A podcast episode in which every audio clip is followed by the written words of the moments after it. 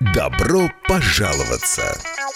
Я хотела спросить, э, вы слышите меня, да? Да, Да, добрый день. У меня такой вопрос. Я хотела задать вам вот один вопрос. Здравствуйте. Я по такому поводу... Каждый понедельник. По сути вашего вопроса, первое. Пожалуйста, да, ответьте на вопрос, почему такой закон принят? Это уже не соблюдение строительных нормативов. В 10 утра. Утро. Господин Сидорко, не могли бы вы э, разъяснить проблему проверки счетчиков? Здрасте. Вот вопрос такой. У нас два подвала идут параллельно, да? И два входа в них. Обстоятельные ответы А как? Вы не могли бы нам посоветовать? Я могу это очень коротко сказать, что на коммунальные вопросы. очень сложные вопросы. Это вопрос, наверное, не домоуправления и даже не жильцов. Я понял вопрос. Спасибо. В законе написано очень четко. Председатель правления Центра собственников квартир Сергей Сидорко. Вопрос у меня будет господину Сидорку. Я могу его задать? Не было ни одного случая, когда долги просят. У меня к вам вопрос. А к кому вы хотите предъявлять претензии? В программе «Добро пожаловаться». Ну, таков наш закон. Ну что же, начинается программа «Добро пожаловаться», как обычно, по понедельникам. И ваши вопросы, ваши жалобы, может быть, просьба проконсультировать, э, присылайте на номер WhatsApp 2306191, 2306191 или звоните в прямой эфир 67 212 93 9. 67 212 93 9. И на ваши вопросы отвечают наши уважаемые эксперты. Это председатель правления товарищества Центра консультации собственников квартир, председатель кооператива БАКа-2 Сергей Сидорко. Здравствуйте. Доброе утро. И эксперт с опытом организации руководства частных и муниципальных домоуправлений, в том числе РНП, Айвар Гонтарев. Э, Господин Гонтарев, тоже добрый день. Добрый день. Да, может быть, начнем э, с вопроса, который вот у нас, э, я не помню, мы на него успели ответить или нет, как-то вот я уже забыл. Управляющая фирма выставляет нашему дому счет за чистку канализационного люка, который находится вне нашего дома. Разве это не собственность Rīgas ūdens? Как этот вопрос решается? Бывают ли такие ситуации? Бывают. Надо смотреть зону ответственности. Есть э, с Rīgas ūdens именно по канализации есть совершенно четкое разделение, где зона ответственности собственников квартиры, где зона ответственности Rīgas ūdens. Стандартно по умолчанию, ну, обычно это первый колодец у дома. Но бывают случаи, когда и более сложная ветка канализации относится к дому. Это особенно характерно для бывших ведомственных домов, тех домов, которые принадлежали, принадлежали ну, госсектору, ми- министерству. Да. Это первое. Второе, чистка канализации – это не всегда чистка э, бытовой канализации. Возможно, это была и чистка э, ливневой канализации. А с ливневой канализацией все очень сложно. Там зоны ответственности и вообще ответственных за, за ливневую канализацию определить очень сложно. Э, говори- продолжая вот здесь еще спрашивают, что если закреплен этот э, люк за домом, э, что можно сделать? То есть это закрепляется или просто... Есть зона ответственности, понимаете, четко есть. Это не люк, это колодец. И каждый колодец, он находится в ведении кого-либо. Обычно, а, как я повторюсь, обычно, вот, м, если это, э, эти колодцы в ведении именно со- с хозяйственной канализации, фекальной канализации, они являются м, в зоне ответственности Рига Суденса. Но бывают исключения. Здесь нужно смотреть, опять-таки, на схему, где указана зона ответственности. Мгм. Что, что за колодец и чья зона ответственности? Еще один вопрос. В одной из ваших передач было сказано, что с марта можно посмотреть движение резервного фонда. Нужно зарегистрироваться в какой-то системе. Ну, если ваш управляющий успел ввести, там не движение, а там размеры. Пока вводятся только размеры резервного фонда или накопительного фонда, и должны быть введены отчеты. Но это все начинается с февраля, и э, специально нигде регистрироваться не надо. Вы можете, как собственник квартиры, если вы являетесь собственником квартиры, то вы можете зарегистрироваться, зайти в БИС, Бабовница информатива система, и там э, вы можете по своему адресу посмотреть, что у вас заполнено в деле дома. Но там есть две вещи, которые вам могут не позволить этого сделать. Первое – это успел ли управляющий за это время во всех домах ввести все эти данные, потому что процесс довольно трудоемкий и времени просит достаточно много, система не быстро работает. И второй момент – там загружена база данных собственников квартир на, по состоянию на прошлый год, где-то на начало прошлого года. И поэтому, если у вас сменился за этот период собственник квартиры, не факт, что вы сможете авторизироваться. А авторизация происходит при помощи обычного Латвии ЛВ через интернет-банк или с, с электронной подписью. Угу. У нас, между тем, есть звонок 67212-93-9. Здравствуйте. Здравствуйте.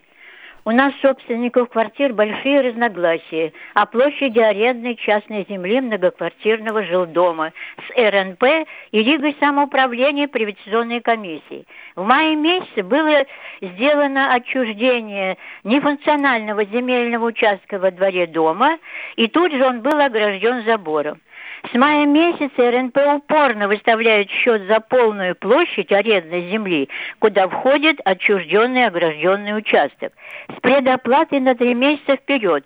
В счете за март выставлен платеж за июнь месяц. Два вопроса.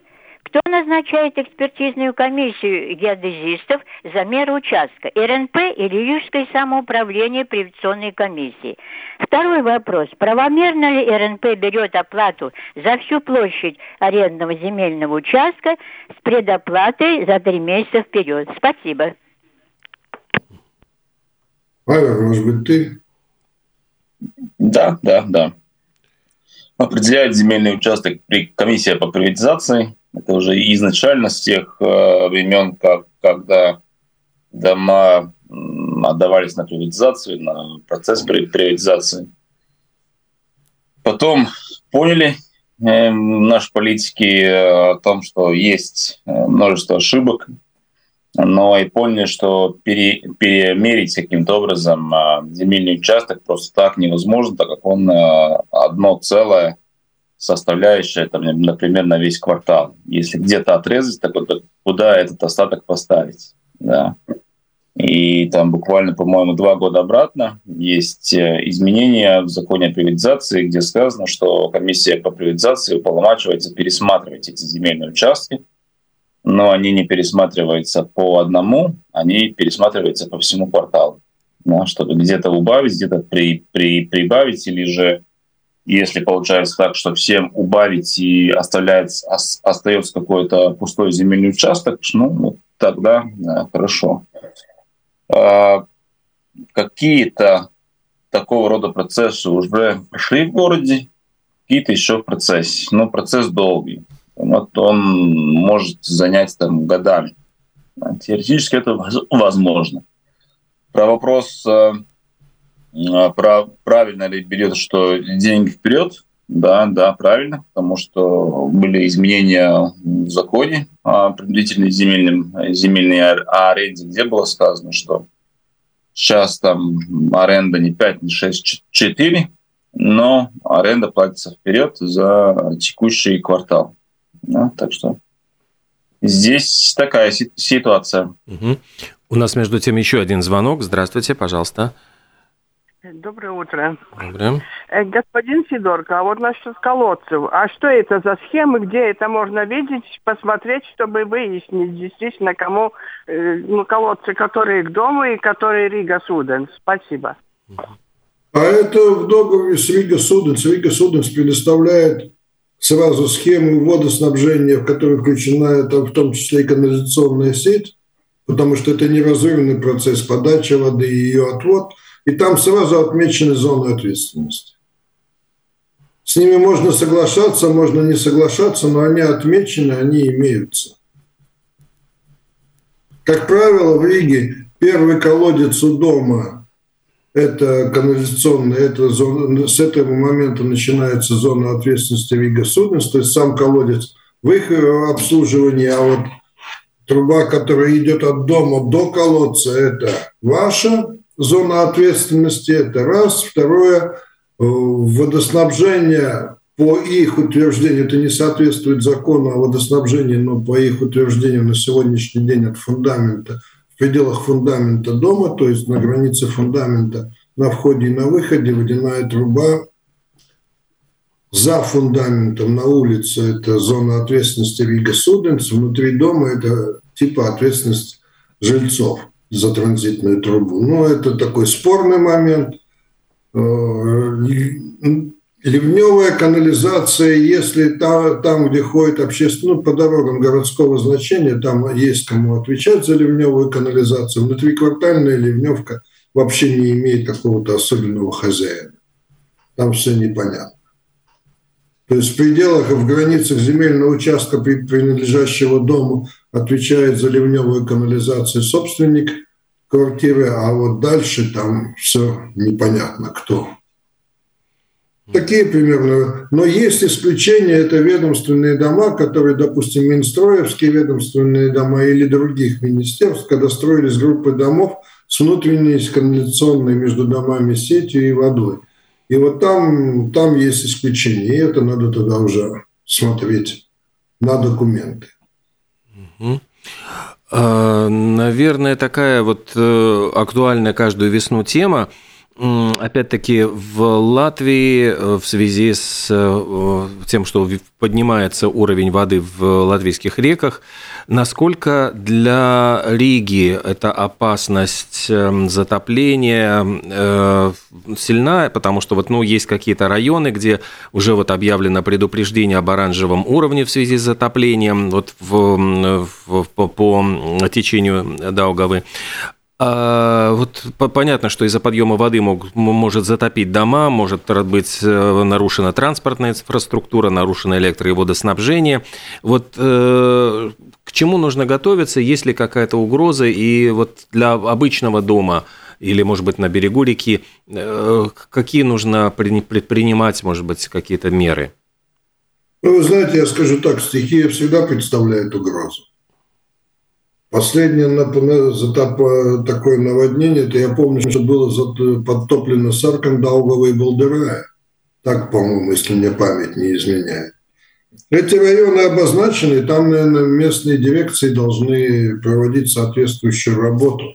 К чему готовиться в частном порядке, ну, мне трудно сказать. Если будет стихийное бедствие, ну, маловероятно, главное быть готовым убежать. Я, ну, это, извините, нехорошо сказал, эвакуироваться, так правильно. То есть держать на, на случай стихийных бедствий все равно должен быть тревожный чемоданчик, так чтобы у вас были в одном месте необходимые документы, какие-то средства и какой-то небольшой запас одежды и питания с тем, чтобы можно было схватить и убежать. Потому что стихия есть стихия. А с точки зрения подтопления я даже больше вижу опасность в центре города, в старом историческом центре, где ливневая канализация соединена с хозяйственной, и когда сильные ливни, как правило, она не способна отвести воду, и это мы видим, это каждый раз там улица Мариус, улица, еще несколько улиц в городе, где заливаются и подвалы, и заливаются сами улицы. Э, так, ну, еще, э, поскольку я тут смотрю, пока звонков нету, 67212-93-9, если кто-то будет звонить. Э, вот мы, продолжая в прошлые разговоры, мы видим, что сейчас политика Европейского Союза направлена вот на принудительное утепление, реновацию домов и это, судя по всему, такая будет масштабная программа.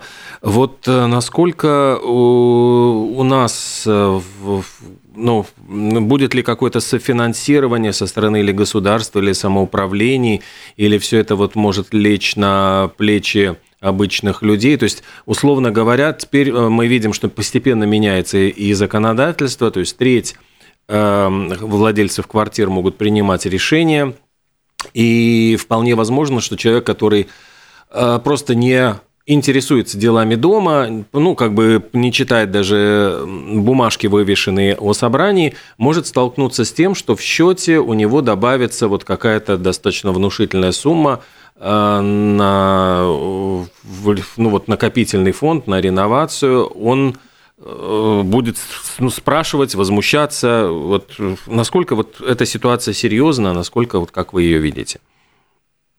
Давайте разделим вопрос. То, что можно принимать э, решение меньшим количеством голосов, эти все решения можно будет реализовывать, и люди смогут увидеть отображение в своих счетах. Это в пределах всего финансирования, которое можно обеспечить за счет средств жильцов, то есть за счет uh-huh. того, что либо повысить им счета, либо использовать накопительный фонд. Если речь идет о более значимых затратах, таких как на утепление или на глубокую модернизацию систем каких-то, то там, как правило, нужно привлекать кредиты, и тут вопрос э, не ясен. Сегодня ответа нет. Исходя из текущей практики, я сомневаюсь, что банки дадут при сегодняшних ситуациях кредиты под э, одну треть голосов. Это, такой практики не было. Но в свое время не было и практики, когда вообще многоквартирным домам давали кредиты, и государство такой продукт развило через при помощи ипотечного банка, если вернуться к истории.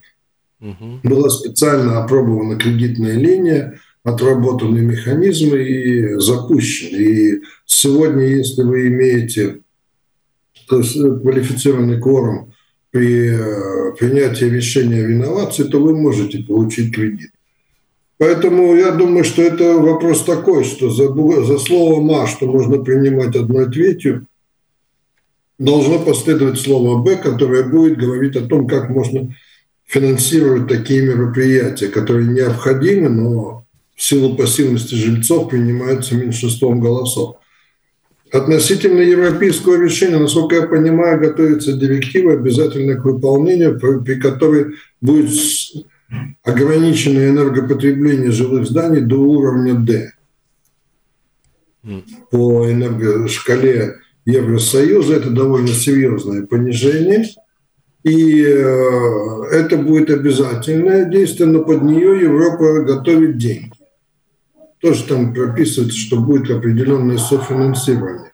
Как поступит наше государство в этом случае, я не знаю, но директиву-то они должны быть. Мы с вами должны будем выполнить директиву. Директива – документ обязательно.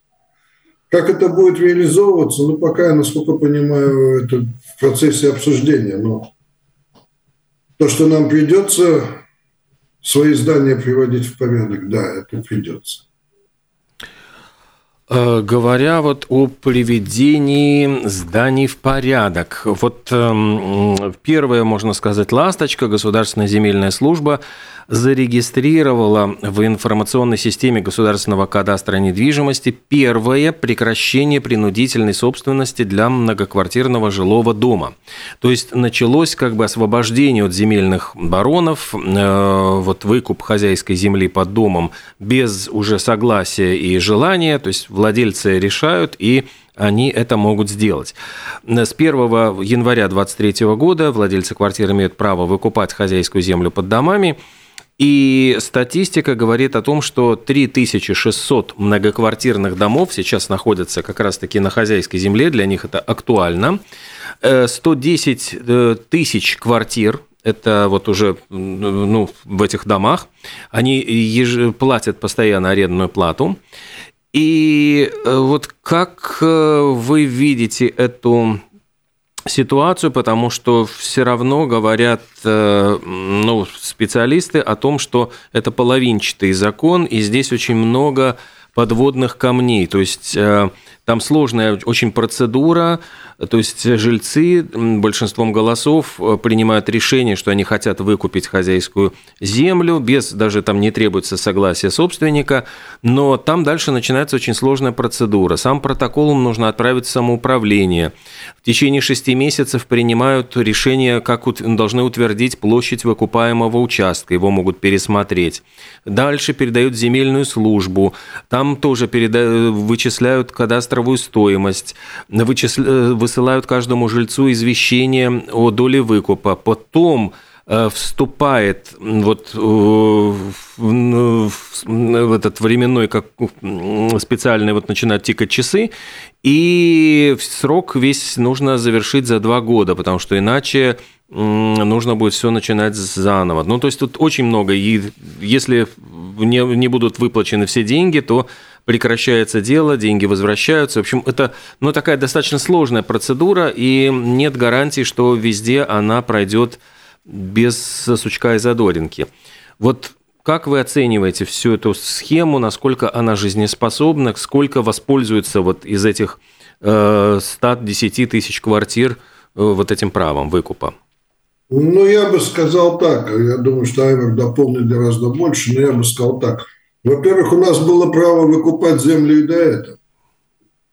Права-то у нас были возможностей у нас не было, и на сегодняшний день я не вижу таких возможностей опять-таки, потому что все, что вы перечислили, это вопрос о том, что выкупается имущество в общую собственность, значит, должно быть стопроцентное согласие, ну, и там масса нюансов. И потом, как это имущество делить и как назначать, и вы сами сказали, что сначала принимается решение о выкупе, потом определяется размер земельного участка. Очень много, много, очень много нюансов. Поэтому я бы сказал так, на сегодняшний день я практической реализации не вижу. Единственная практическая реализация, которая была в нашей практике с Айвером совместно, это была реализация такая. Дом создавал бедрибу и выкупал землю не вот собственники квартир в общую собственность, а бедриба в пользу собственников квартир. Тогда эта схема работает. Но здесь еще вопрос о цене. При принудительном выкупе, насколько я понимаю, там установлена цена выше кадастра. Mm. Обязательно к исполнению. И на сегодняшний день при процентной ставке в 4%, ну, вряд ли есть смысл дергаться. Я бы сказал так. Потому что хозяин земли разовится раньше, чем э, закончится срок аренды. Поэтому а... здесь очень, очень много вопросов, но Айвер более глубоко в теме. Э, Сергей правильно указал, что здесь главный вопрос, вопрос цены. Угу. Мы неоднократно говорили в передачах о том, что здесь получается такая абсурдная ситуация, поскольку эти земли, когда они оценивались кадастром, да, они оценивались без учета тех всех тех отягощений, которые там есть под землей. Но актуализации по закону того же кадастра а, этой оценки может заказать только а, владелец. А, на моем опыте, вот конкретно заказав, ты видишь, что открываешь земельные книги, кадастр, есть там теплосети, есть водосети и так далее, но они не замерены точно, да. И когда ты их точно заказываешь в ВЗД замерить, кадастральная цена упала на 30%. Это Пурцемс, конкретный адрес, который вот проходил а, через вот эту процедуру. А, и что это значит? Это значит, что вот, ну, покупайте, но покупайте слепую, да, там, ну, вот, могли же там государство позаботиться, что в этих случаях э, кадастр сам, если кто-то запрашивает, может актуализировать эту цену по тем отягощениям, которые там есть. Это раз. Второе, процесс настолько долго тянется уже все это время, да, после реформы, что уже, ну, люди, скажем так, уже теряют, где мы, где мы вообще, что мы можем сделать, да тем, которым это актуально, они следят, да, и они воспользуются. Я думаю, это будет меньше 10%. Mm. А, потому что, ну, если вы сейчас пойдете в банк, Евробор уже близко к 4%. Ну, еще добавочная стоимость банк, банковских услуг и банковские процентные ставки, это уже 6-8%. Так зачем вы купать, если это стоит 4%? mm. со всем налогом, да, и покупать за 8, за 6 процентов и плюс еще налог платить, да кому это надо, надо, надо скажите, скажите пожалуйста. Да. Плюс государство уже не сказало четко, ясно, это те, которые пользователи, ну, как это, те, которые знают, где что смотреть, что вот если вы зайдете сейчас в кадастр, вы увидите, сколько, сколько стоимость вашей земли сейчас и сколько она будет там, через два года или через год. Это государство тоже как-то так сделало какую-то такую притворскую ситуацию, когда нужно было вы, вы, выбираться, перевыбираться депутатам. Они решили, что сейчас давайте заморозим эти все стоимости кадастральной цены, которые должны стать в силу по закону. Ну, что значит заморозим? Ну, давайте тогда не притворяться, тогда скажем, это будет так, там, через год или через два, да, они отморозятся. Ну, такая подвешенная ситуация. И люди все время так... Э, я, в принципе, считаю, что ведутся в заблуждение постоянное. Да? Четко бы сказали, ребята, вот условия, можно купить, через два года не будет никаких э, политических манипуляций, манипуляции, вот ваша кадастральная стоимость будет вот с этой цифры на эту цифру. Посмотрите, пожалуйста, те, которые вот там бесплатно можно посмотреть, кадастр ЦЛВ, вот в вашем случае, насколько она меняется, обратите на это внимание, да, потому что там бывают случаи, что и два раза кадастральная стоимость меняется. Это, ну и цена это самое главное, да, почему Valsts dienas ее считает по полной сумму. Да. Как, бы, как бы этот земельный участок вот стоял такой идеальный, в идеальном месте, э, внутри квартала, э, где возможно без проблем строить. Вот таким образом определяет кадастр ее стоимость. Мы уже тоже много раз говорили, что здесь просто нужна коррекция в самой методике Valsts что это в этой ситуации конкретно оценивается отягощенный земельный участок. Он по другую цель не может быть использован. Он только под этим домом в принудительном порядке. И как для дома это принудительная ситуация, так и для этого земельного участка это принудительная ситуация. Он никуда, земельный участок этого дома не может деться. И поскольку земельный участок отягощен, ну там дискаунт, ну или там скидка на него должна быть от простой стоимости как минимум 70%. Я считаю даже 75. Почему я так считаю? Потому что вы можете провести анализ тех земельных участков, которые продавались в свободном рынке, и они продавались за 25-30% от кадастральной стоимости в свое время. Да вот и все. Вот тогда это будет работать. Получается, что сейчас выгоднее дождаться того момента, когда владельцы земли сами будут заинтересованы в том, чтобы продать ее Э, ну, вот с значительным дискаунтом э, с владельцем многоквартирного дома? Пока нет такого. Пока нет у государства какого-то конкретно целенаправленного движения в эту сторону, чтобы это было. Этого не хватает. Не хватает конкретно правильно определенного стоимости этой земельной, земельного участка. И тогда уже будет исходить из этого уже и решение этой проблемы. Сейчас там просто, ну, бардак, ну, честно. Ну вот, принимает закон, но а что дает закон, если нету понятно математик, нету понятно вообще суть всего этого, да, ну, вам надо землю под э, вашим домом? Ну да, ну сколько это будет стоить? 200 тысяч? Ну не надо. Ну, понимаете? А вам надо вот землю под э, вашим домом, мы ее ценили, брали во внимание, что это отягощение, брали во внимание все трубы, которые проложены. Сколько стоит? 30 тысяч. Ну, давайте выкупим. Ну, два разных подхода. Сейчас э, идет там бутафория все время того, что мы этот вопрос как-то решаем. Почему не решается? Ну, депутат лучше знает, кто где с кем говорил в кафешках, о чем говорил и почему он так, таким образом так медленно этот э, закон идет, и почему никто не заинтересован просто этот вопрос решить. Не показывать вид, что решает, а решить. Ну, скорее всего, кто-то кого-то лоббирует. Ну, это очевидно. Потому что если есть проблема, она не решается, ну, неужели там никто не хочет решить и сказать народу, вот я решил. Ну, значит, кого-то пролоббировал и очень хорошо. Я Он решается элементарно. Сказать на примере одного своего дома стоит на частной земле. Земля была выкуплена баронами в свое время, причем участок был выкуплен 2600 квадратных метров, из них 2000 это под линией электропередач высоковольтной. Угу. Люди покупали с явным намерением делать бизнес, бизнес на том, что они будут стричь деньги по 6-7% э, с собственников квартир, потому что вменяется в обязанность, они пытаются навязать все эти 3600 метров, причем 2000 ты никак не можешь использовать, потому что там ну, линия высоковольтных электропередач, ты ничего не можешь сделать.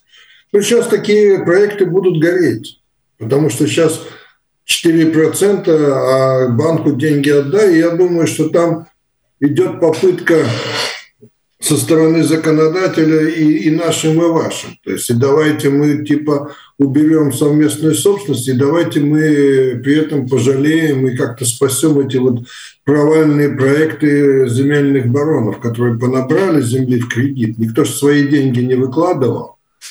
Ну и третье, там еще надо смотреть, каким образом работает банковское лобби, потому что эти люди взяли кредиты в банках, и представьте, если сейчас все это обрушится. Там приличнейшие деньги сидят. И банку радости от того, что какой-то земельный барон сбанкротирует, тоже, наверное, никакой нет. У нас еще есть звонок. Здравствуйте, пожалуйста. Алло, да. добрый день, Лавден. А, будьте добры, вот э, можно как бы пояснить для обычного человека, а, что даст мне а, этот выкуп земли. У нас тоже есть у нашего дома большой кусок арендной земли. А, значит, если исключить вот это эфемерное, а, значит, выгоду от того, что э, сейчас мы платим 4%, а потом, может быть, будем меньше, как собственники, но когда мы почувствуем только это через много-много лет, а сейчас вот выкупим э, это место мое, этот кусочек, он же не ограничен никакими э, геодезическими, я не знаю, э, э, рейками, что ли, э, э, где он находится. Вы не можете там ни скамейку поставить, ни какой-то там куст посадить. Вы не знаете, где он. Зачем он мне нужен тогда, этот выкуп? Спасибо. Ну, давайте ответим так. Во-первых, сам земельный участок, который вы арендуете, он, как вы выразились, геодезически обозначен очень четко, есть реперные точки, и он на плане виден. Да, ваша личная доля там не будет видна, потому что она неделимая, но общий участок известен. Зачем выкупать? Ну, если относиться как к этому вопросу как к бизнесу, никакого смысла нет. Если относиться к вопросу, что вам пожизненно надо платить, это первое. То есть вы пожизненно платите и будет платить, э, пока эта недвижимость в виде вашего дома будет существовать, вы, кто вы будете вынуждены платить. Это первое. Второе, при этом вы еще должны о чужом имуществе заботиться, потому что земля не ваша, но всякое, всякие вопросы содержания, содержания дорог, содержания всего, что на ней находится, это ваша головная боль, вы за это отвечаете. В этом плане смысл один. Не все ли равно, кому платить? Или платить э, хозяину земли, или платить банку. Вам все равно. Но э, когда вы платите банку, то в этом случае вы когда-нибудь освобождаетесь от этого. Этой обязанности платить повышенную ставку. Вот и все. Ну и следующий момент, который ну, никто не берет во внимание, но в принципе наши дома когда-нибудь пойдут под снос. А где вы будете строить новое? Новое жилье, где вы будете обустраивать? Это одна из возможностей потом, дата очень далеко, но получить возможность на этом месте, где дом ваш будет сноситься, построить новое жилье. В этом, в, этом, в этом основной смысл, потому что на самом деле Вообще, то, что землю в городских, в городских пределах отдали в частную собственность, я не говорю там баронам или собственникам квартиры, я считаю, это громадная ошибка.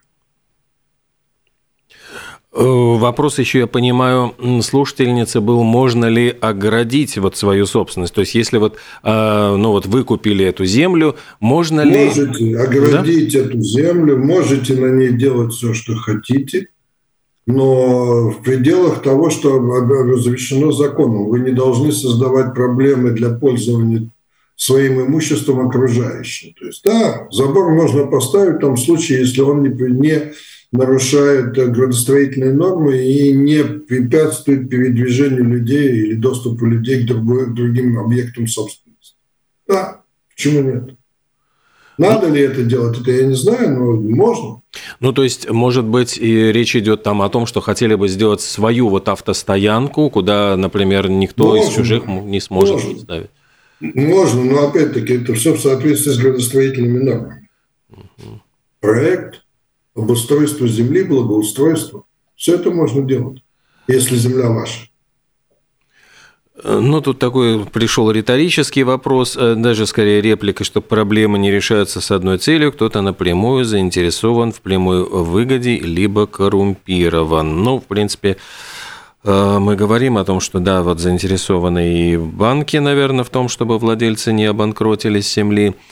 Почему Рижская дума и Сейм не реагируют на жалобы? Ну, не знаю, что тут ответить. Понимаете, кроме заинтересованности, есть еще момент, э, вот этот момент, он очень сложный для меня в рассуждениях. Э, когда начинаются попытки навести историческую справедливость, обычно рождается куча новых несправедливостей. Вроде бы отняли землю, потом теперь дали другим, теперь опять отнимаем. Это вообще вот процесс такой, он а каждый, каждый новый шаг, он порождает новую несправедливость. И поэтому он э, еще сложен именно с этой точки зрения. И потому что здесь э, ну, нет какого-то вот такого решения, которое могло бы быть компромиссным для всех. Будет все равно насилие на какой-то группы и во имя очередной справедливости. Ну, вот это сложно. Это тоже тормозит процесс. Ну что ж, наверное, я так понимаю, что эта тема очень действительно большая, и мы ее еще будем затрагивать не один раз. И для людей все равно вот многое не ясно, что делать, выкупать землю, пытаться выкупать, подождать, попытаться договориться с владельцем земли. Кстати, наверное, что это тоже вариант. Может быть, можно договориться с владельцем земли полюбовно, и он согласится за какую-то вот э, сделать себе какие-то уступки – Э, мы будем говорить об этом в наших следующих уже программах, потому что смотрю, что время заканчивается. Сегодня на ваши вопросы отвечали председатель правления товарищества Центр консультации собственников квартир, председатель кооператива БАКа-2 Сергей Сидорко и эксперт с опытом организации руководства частных муниципальных домоуправлений, в том числе РНП, Айвар Гонтарев. Спасибо большое. Пишите на номер WhatsApp 2306191, задавайте ваши вопросы заранее. И до следующего понедельника, до э, новых встреч, вернее, через понедельник, потому что у нас пасхальные каникулы. Тогда встретимся через понедельник. Всего доброго, до свидания. До свидания.